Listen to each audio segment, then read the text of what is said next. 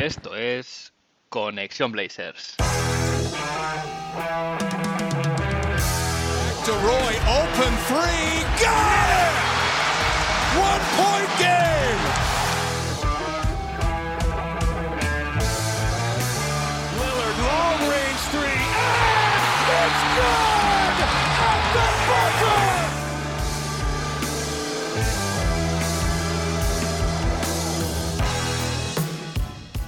Bienvenidos al octavo episodio de Conexión Blazers. Soy Héctor Álvarez y para empezar la semana bien, toca mirar Oregón para traerte una dosis de todo lo que necesitas saber del equipo en menos de una hora. Un rato que se te hará corto. En el episodio de hoy estreno opening, como ya habréis podido ver, había el anterior era un provisional, era bastante largo y este es un poco más dinámico, me gusta más, así que muy contento por la parte que me toca. Y el episodio de hoy viene cargadito, hay muchos temas de actualidad, desde premios, quintetos NBA y cómo eso ha afectado a los Blazers. Hablaremos también de cómo sigue la búsqueda del entrenador para la próxima temporada, o entrenadora. Y el tema del momento, que es posibles traspasos de CJ McCollum metiendo la ecuación de Ben Simmons. Así que responderé un poco a la pregunta, ¿Ben Simmons por CJ, sí o no? Y después, en el último bloque, también analizaré un poco eh, las posibilidades de, futuro de los jóvenes que tenemos en el equipo, cuáles son sus fortalezas, en qué pueden mejorar y un poco para intentar entender qué rol pueden tener eh, de cara a la próxima temporada. ¡Empezamos!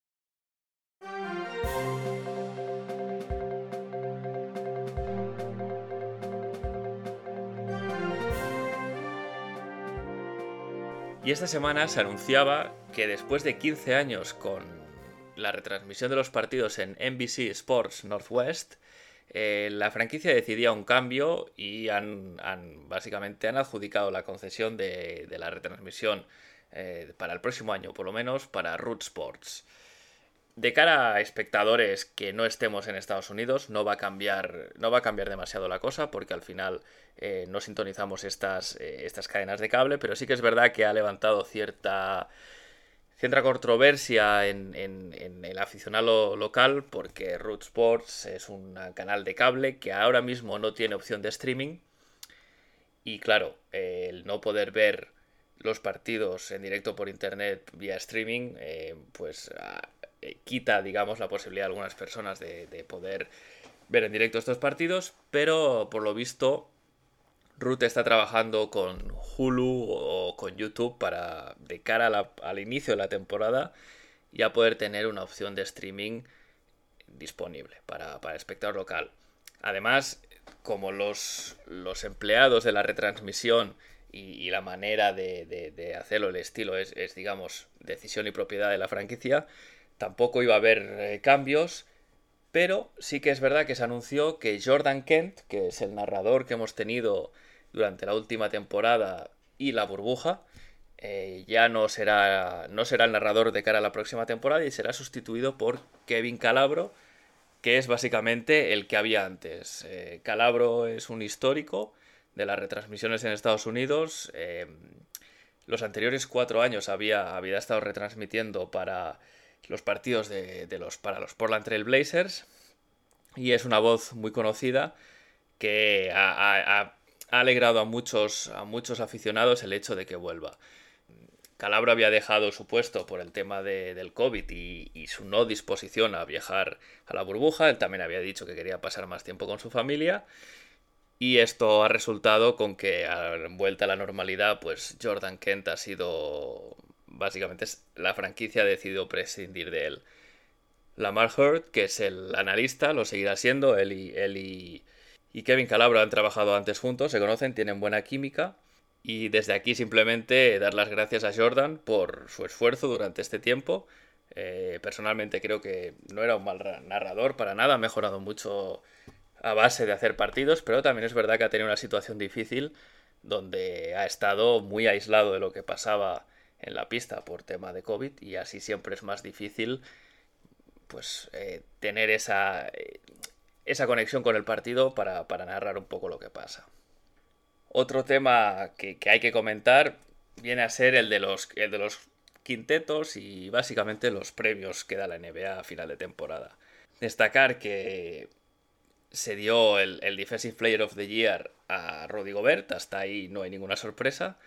Sí que fue un poco raro el solo ver un voto para Robert Covington, que pese a que no era un, un frontrunner para este premio, tal vez hubiese merecido un poco más de, de reconocimiento. En línea con esto, ha pasado lo mismo para los quintetos, donde hemos visto que Demian Lillard se ha caído al segundo quinteto de, de All NBA. Este segundo quinteto All NBA representa el sexto eh, quinteto ideal de Lillard, que además es un récord de la franquicia porque supera los cinco que tenía Clyde Drexler, pero deja un poco, un poco el regusto amargo de no haber estado en el primero, porque desde luego Dame ha hecho una temporada bastante buena y, en mi opinión se lo merecía. Eh, los bases que han, salido en el primer quinteto han sido Steph Curry y, y Luka Doncic. Ambos han hecho una gran temporada, pero sí que chirría un poco más ver ahí a Kawhi Leonard, que ha jugado pocos partidos comparado con el resto.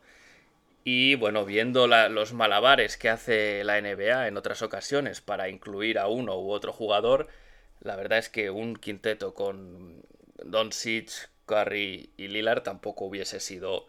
Nadie se hubiese llevado las manos a la cabeza. Sí que es verdad que Dame usa un post en Instagram, ¿no? Diciendo algo así como no tengo el respeto, sé que voy en el, en el asiento de atrás. Pero bueno, estos premios al final tienen mucho componente de la narrativa.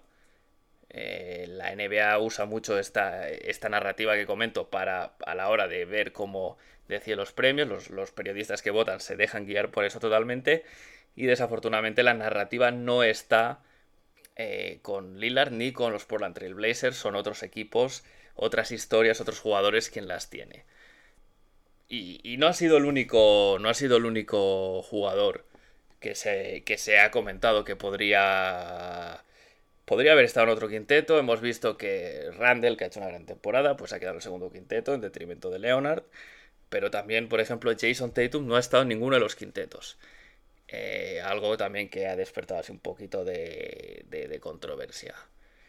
Es, es, pese a que no es una cosa muy importante, sí que es verdad que, por ejemplo, en el caso de Tatum, el no haber estado en un quinteto le puede hacer perder dinero de cara a una extensión de un super máximo, por ejemplo, que tiene varios varios ítems que según si los has conseguido o no, como apariciones en el Star, quintetos ideales, etcétera, te, te significan más dinero, ¿no?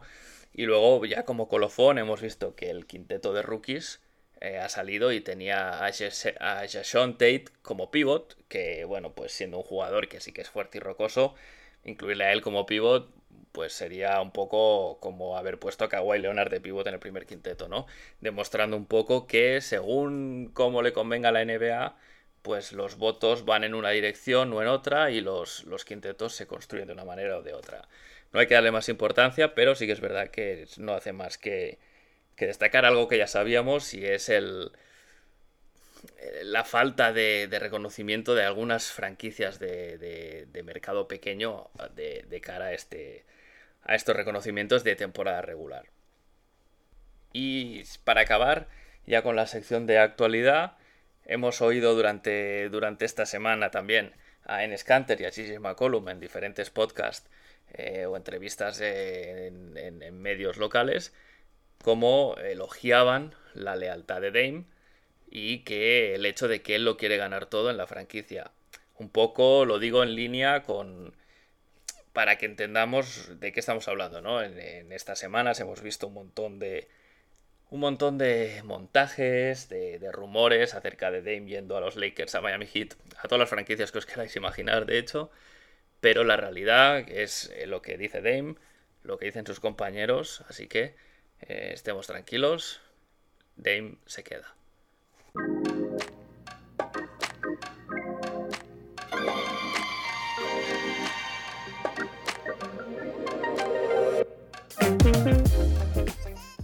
Y como estamos en off-season y no estamos en los playoffs, evidentemente lo más importante ahora mismo es tema de, la free agency, que aún no se ha abierto formalmente, pero bueno, básicamente eh, tema de nuevo entrenador y movimientos en el roster. de cara a la búsqueda del nuevo entrenador, eh, durante esta última semana ha habido un poco un terremoto en la liga y es que ha habido varios equipos que se han quedado sin entrenador. Hemos visto a Stan Van Gundy salir de los New Orleans Pelicans, hemos visto eh, también a Rick Carlisle, y totalmente inesperado, salir de los Dallas Mavericks. Scott Brooks y los Washington Wizards no han llegado a un acuerdo para renovar y esto lo que provoca es que haya más franquicias interesadas, bueno, no interesadas, necesitadas de un nuevo entrenador y aumenta la competencia de cara a encontrar un, head coach para, para, nuestros Portland Trail Blazers. El hecho de que haya más equipos de lo esperado buscando entrenador hace que Neil Olshey y la front office no puedan, no puedan dilatar la, decisión mucho en el tiempo, porque puede ser que el candidato o candidata elegido finalmente acabe firmando por otro equipo, y añade el factor de que hay franquicias, hay puestos de trabajo, pues no, tampoco lo vamos a negar, que son más, pueden resultar para ser un quien más atractivos. Ahora mismo yo me atrevería a decir que la vacante de entrenador más atractiva es la de los Boston Celtics, eh, por la historia de la franquicia, lo, grande de la organización, y luego que al final eh, Boston está en un buen equilibrio entre un roster que, es joven, que está listo para competir, que con, ajustes puede ser un contender y al que, según como vaya el off-season, tampoco hay una exigencia inmediata de ganar. Luego el entrenador o entrenadora que llega allí puede construir un poco, ¿no? Eh, en esa última línea también eh, los New Orleans Pelicans son una franquicia atractiva porque tienes un talento generacional como Zion Williamson, un equipo joven sobre el que se puede construir y no hay una presión inminente de ganar sí de conseguir ciertas cotas, pero no de ganar. Y los Portland Trail Blazers al final eh, buscamos un head coach que haga ganar al equipo ya, o que convierta al equipo en competitivo ya. Y eso es un reto que a lo mejor no todo el mundo está dispuesto a asumir. Yo en, una clasificación pondría a Portland como el tercer mejor eh, destino para entrenador. El resto estamos hablando de Washington, que bueno, no, no, yo no lo veo por lo menos. Orlando es un equipo en reconstrucción. Eh, Indiana un poco en tierra de nadie. Y luego Dallas, que sí que podría ser interesante porque tienes a Doncic allí, que, bueno, es un jugadorazo que cualquiera querría entrenar, pero eh, todo el, terremoto y toda esa inestabilidad en la franquicia, no sé hasta qué punto también puede jugar en su contra de, cara a un head coach, de llegar allí con, con básicamente con las aguas revueltas. Así que veremos. En lo que nos concierne a nosotros, sabemos que Mike D'Antoni ha sido entrevistado, él tiene interés. Chansey Billups es el, parece ser el candidato mejor colocado por este momento. Juan Howard, que había, había sonado, se ha autodescartado, ha dicho que por ahora no quiere entrenar en la NBA y prefiere seguir en, el baloncesto universitario. Tenemos a Becky Hammond, que también ha hecho su entrevista. Y luego han sonado otros nombres, Don, Don Stanley, que es entrenadora en, también en, la liga universitaria, que está ahí, pero no, no se considera que tenga muchas opciones. Brent Berry, que ya había sonado en el pasado y es, es el, presidente de operaciones de baloncesto los Spurs, que por lo visto le ha picado el gusanillo de querer entrenar. Y un rumor que tal como, tal como apareció se murió, que es el de Eric Spoelstra, que evidentemente es un candidato que en cuanto saltó el rumor se dijo que gusta mucho la front office, pero también digo yo, ¿y a quién no le gustaría tener a Eric Spolstra entrenando, no? Eh, no es realista eh, y, cayó por su propio peso enseguida, enseguida, tal como llegó el rumor de rápido, se fue. Y claro, una vez eh, repasado el tema del entrenador, queda el, segundo, el segundo pilar, digamos, de la off-season, que es el tema de modificar el roster y los trades. Había comentado en el episodio anterior con, Ignacio, con Blazers Fan, un poco repasamos todos los, los posibles eh, trades que podíamos ver por llama McCollum, un poco dando alguna pincelada de cuáles podían interesar más, cuáles menos, cuáles eran más factibles y cuáles menos. El tema es que de los trades más apetecibles, por así decirlo, ninguno de ellos dependía enteramente de Portland, porque también iba a depender de cómo, de, de cuánto éxito tuviesen sus actuales equipos en los playoffs. Y, este es lo que va a marcar el devenir de posibles trades de CJ. Middleton, bueno, pues con Milwaukee Bucks en las finales de conferencia y, Middleton jugando muy bien en algunos partidos de la serie contra los Nets, creo que se aleja, se aleja esa posibilidad, no sé si definitivamente, pero desde luego se aleja mucho.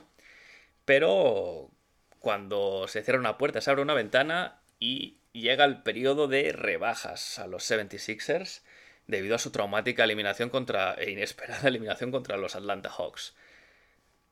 Los Sixers se ven en la obligación de, de cambiar cosas y cuando antes hablábamos de que Tobias Harris podía ser un trade interesante, ¿no? A nivel contrato parecido a CJ, pero aportaba más, más tamaño, ¿no? Un, jugador más 3-4 grande que, podía ayudar. Pues ahora parece que no va a ser eh, Tobias el, el principal vamos a decir, el principal jugador a poner en el mercado por parte de los Sixers, sino Ben Simmons. Y es que Ben Simmons ha sido el mayor señalado de esta, de esta derrota contra los Hawks y por lo tanto va, a ser puesto en el mercado. Eh, a Daryl Morey, que es el general manager de los Sixers, no le gusta Ben Simmons, ya lo intentó tradear eh, la, la, pasada offseason, de hecho se hablaba de que quería traer a Harden eh, por Simmons, pero bueno, en ese momento no se dio porque el GM de, el nuevo GM de Houston no quería venderle a Mori por la manera de salir que tuvo la franquicia y tal. Pero la realidad es que el valor de Simmons se ha desplomado en, estos playoffs. Eh, se ha visto que tiene muchos problemas para, anotar. Y pese a su defensa de élite, etc., pues lo, lo que se comenta es que su valor se ha desplomado. Entonces sale el rumor, ¿no? ¿Cambiamos a CJ por Ben Simmons? Desde aquí, mi respuesta, sin pensarlo, sin dudarlo, perdón, sí. Si es un swap directo, ven por CJ, sin rondas, sin más jugadores, yo creo que hay que, hay que hacerlo. Es un, es un riesgo grande, pero es un movimiento que, que puede ser muy interesante y ahora os explico por qué. De entrada, Ben Simmons resuelve los tres principales problemas que ha tenido Portland durante esta temporada. El primero, la defensa el segundo la, falta de envergadura y el tercero el, tener un playmaker secundario aparte de Demian Lillard. Ben Simmons ayuda y pones el tic en cada una de esas tres de esos tres problemas. Puede ser un fit muy bueno con Dame, porque con su defensa de perímetro, pues el, el hecho de que Damian Lillard no sea un buen defensor se ve un poco compensado. Y puede defender además a múltiples posiciones, ya lo sabemos, y tiene mucha envergadura, con lo cual eh, precisamente nos da, nos da ese plus que, venimos, que venimos necesitando con un quinteto inicial bastante pequeño en el, en el, en el backcourt. Además, si juega, eh, se adopta, diga, si lo cambiamos por CJ, Ben Simmons podía ser el playmaker de la segunda unidad. Hemos visto incontables ocasiones este año que es, era un dolor de muelas ver a la segunda unidad porque no había ningún tipo de, juego colectivo, muy basada en, el, en la ISO, en, el yo me lo guiso, yo me lo como, y eso, no, de hecho, contra, contra Denver nos mató.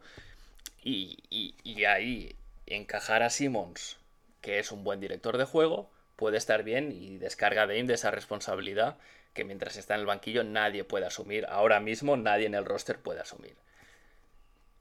Luego también, si él fuera el, digamos, el primary ball handler, el que sube el balón, el que el primero en entrar en contacto con el balón, Dame podría jugar un poquito más off ball eh, y así se reduce los problemas de los traps y, las, y, los double teams que se hacen siempre a Dame.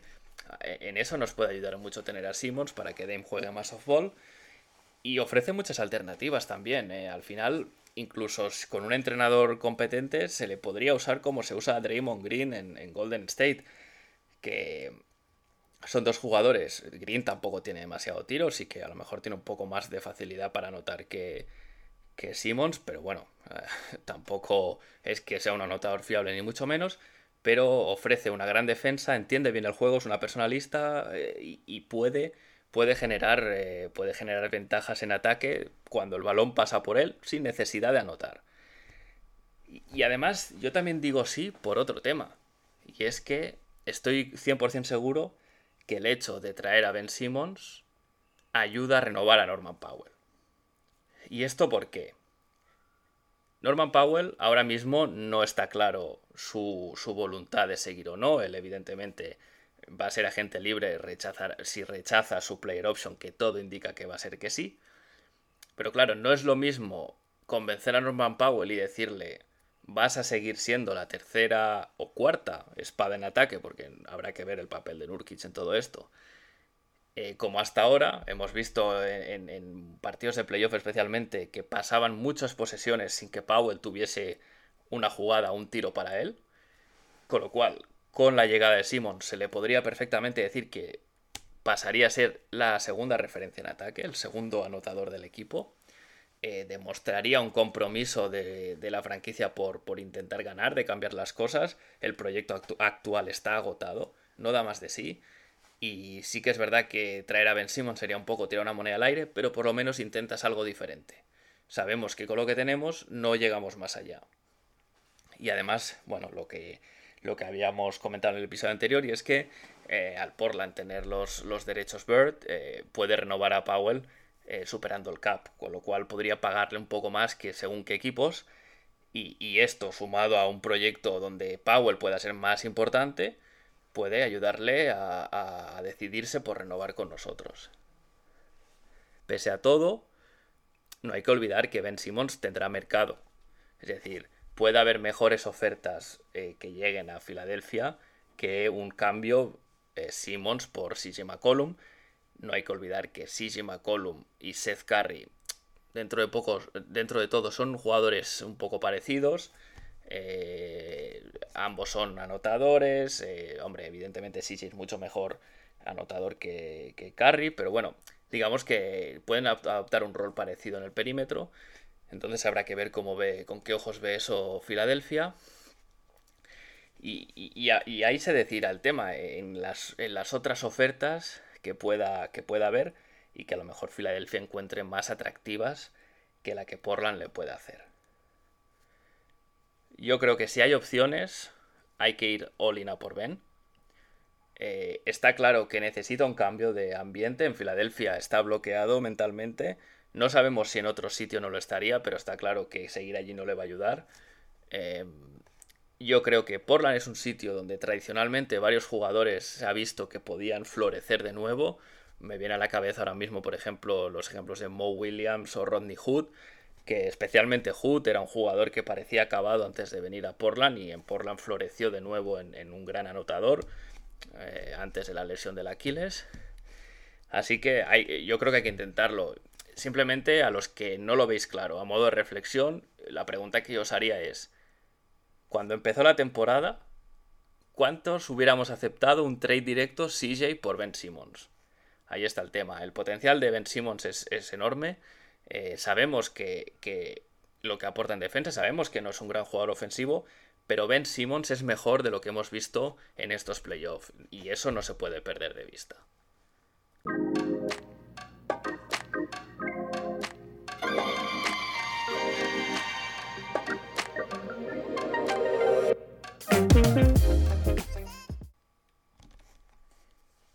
Y en el último bloque, como, os he comentado en la introducción, quiero comentar un poco la, proyección de nuestros jóvenes. Este año no vamos a tener ronda de draft porque la tradeamos, con lo cual vamos a ver de lo que tenemos en el, en el roster de, jugadores que podemos todavía considerar jóvenes, rookie solo tenemos uno, que es CJ Levy, pero de los jugadores jóvenes que tienen proyección, que tienen futuro, ¿qué, podemos esperar? ¿no? ¿Qué han hecho y qué podemos esperar? Empiezo con CJ Levy, eh, a CJ no le hemos visto. La, verdad es que solo ha tenido minutos relevantes eh, en un partido esta temporada, que fue contra Filadelfia. Y la verdad jugó muy bien.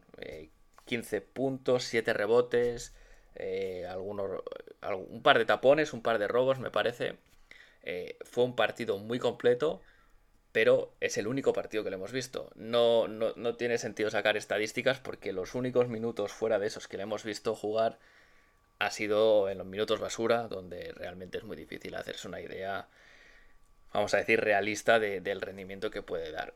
Una cosa sí que ha dejado muy clara y es que más allá de que tenga o no tenga condiciones de jugador de NBA, que creo que eso está por ver, sí que tiene una actitud en pista muy buena, eh, de, esfuerzo, de hustle, como se dice allí, y de, de lucha por, por, el balón, ¿no? Y eso ya es de agradecer en, este roster tener a alguien que, pueda partirse la cara en defensa y, y, sacar posesiones extra a base de, esfuerzo. Eso es de agradecer. El siguiente es Anthony Simons. Anthony, un poco para hacer repaso, fue nuestro pick 24 del draft de 2028, 2018, perdón. No sé lo que draftearemos en el 2028 todavía. Eh, y este chico es el, eh, se puede decir que es el favorito de Neil Olshey. Eh, Neil se ha hartado de decir que es el jugador más talentoso que ha drafteado nunca. Y, eso es mucho decir, porque Neil drafteó a Griffin, Blake Griffin en los Clippers o a Damian Lillard en, los Portland Trail Blazers, con lo cual eh, eh, es, no es una, frase que, se tenga que dejar pasar. Anthony es muy atlético, eh, tiene muelles en las piernas, es campeón de este año del concurso de mates y aunque sí que es verdad que tiene que ganar un poco de volumen, de musculatura, tiene buenas condiciones físicas lo que hemos descubierto esta temporada, eh, que ha tenido más minutos, es que no tiene habilidades de playmaker. Si alguien esperaba que pudiese dirigir la segunda unidad, pues este año nos ha quedado claro a todos que ese no es su rol, al menos de momento no, puede ser su rol. Pero de la misma manera que no tiene habilidades de playmaker, tiene otros puntos fuertes que le hacen un jugador muy interesante, ¿no? Que es especialmente el tiro. Es un jugador de élite, vamos a decirlo, en el catch and shoot, en triples en catch and shoot, está, está en, el, en el 5% top de la liga, es decir, es, eh, tiene unos porcentajes de auténtico escándalo y además no solo eso, también es muy bueno eh, en el triple después de bote, que, eso unido al, triple en catch and shoot, pues le hace tener dos habilidades que ahora mismo son muy cotizadas en la liga y es el tener un tirador fiable que además se pueda crear su propio tiro le falta, le falta confianza, le falta el atacar el aro, digamos, eh, hacia, hacia la pintura. Pero bueno, eso, eso lo, se puede entrenar. Eh, también supongo que si se ve físicamente más, más fuerte también, naturalmente eso, eso va a salir. Pero a día de hoy es, eh, es, es un jugador que tiene un, yo creo que un buen futuro como, como, como jugador de rotación y podemos ver hasta dónde llega. Voy ahora con Nasir Little. Nasir fue pick 25 del draft de 2019 y tuvo mala suerte porque sufrió el COVID, que le tuvo, le tuvo bastante tiempo de baja, lo pasó muy mal, perdió oportunidades de jugar, pero también él, lo dice, perdió muchísima musculatura, perdió muchísima condición física y le costó mucho volver al nivel de antes del COVID, ¿no? Una vez, una vez dicho esto, Nasir lo, principal que tiene es que es un superdotado a nivel atlético. Tiene condiciones para ser un gran defensor porque tiene la velocidad, tiene la envergadura, el desplazamiento lateral, pero ahora mismo no lo es. De hecho, ahora mismo es bastante mal defensor. No a nivel de uno contra uno, pero sí que se le ve muy perdido en ocasiones en la pista para hacer rotaciones, para ir a las ayudas eh, y tiene mucho trabajo por delante pero las herramientas, las condiciones físicas las tiene. Con trabajo podría ser eh, un gran defensor y luego en ataque, eh, bueno, tiene un tiro de tres más o menos fiable, ha tenido sus rachas, pero lo, ha trabajado mucho y tiene una mecánica que incluso yo diría que es bastante bonita. Puede, puede atacar el aro también si se ve con, la confianza, pero yo creo que con, trabajo por delante puede acabar siendo un 3 and D que se dice de manual. Veremos hasta dónde llega. Necesita minutos.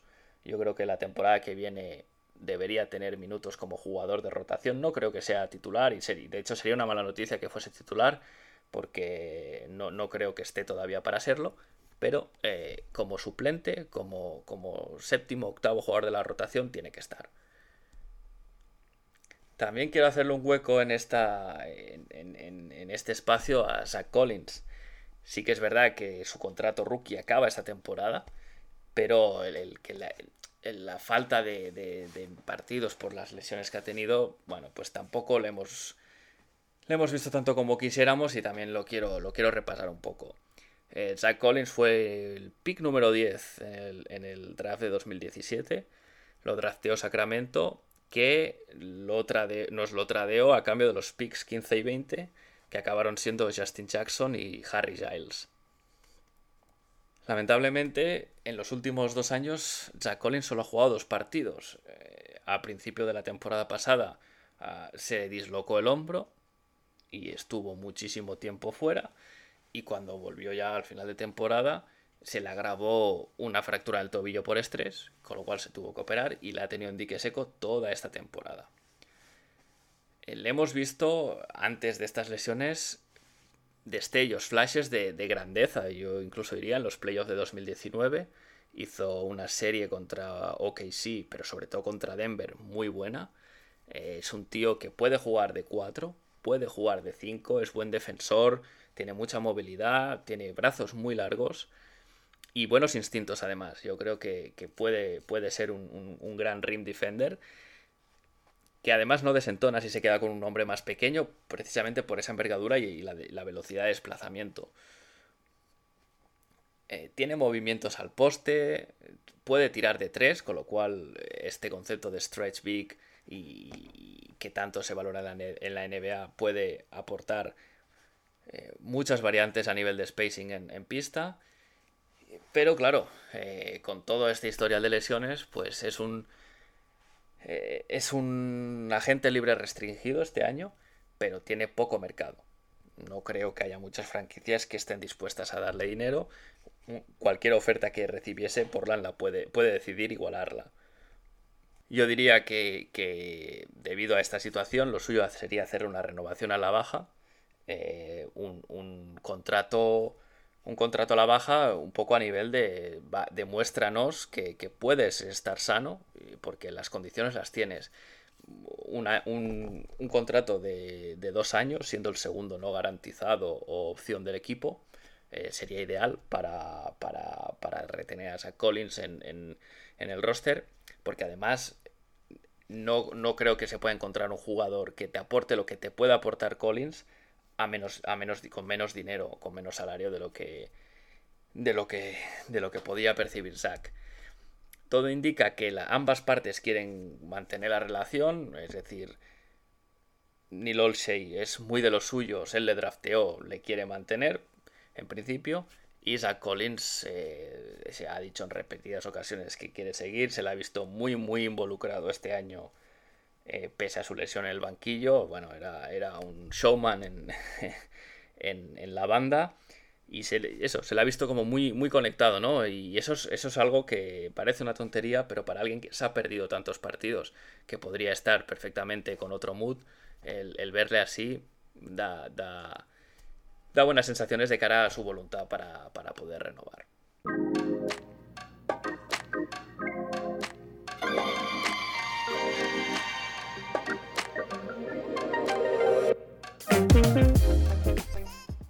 Y hasta aquí por hoy. Gracias por, escucharme. Y si te gusta el podcast, por favor, recomiéndalo a cualquiera de tus amigos que también sea de los Blazers.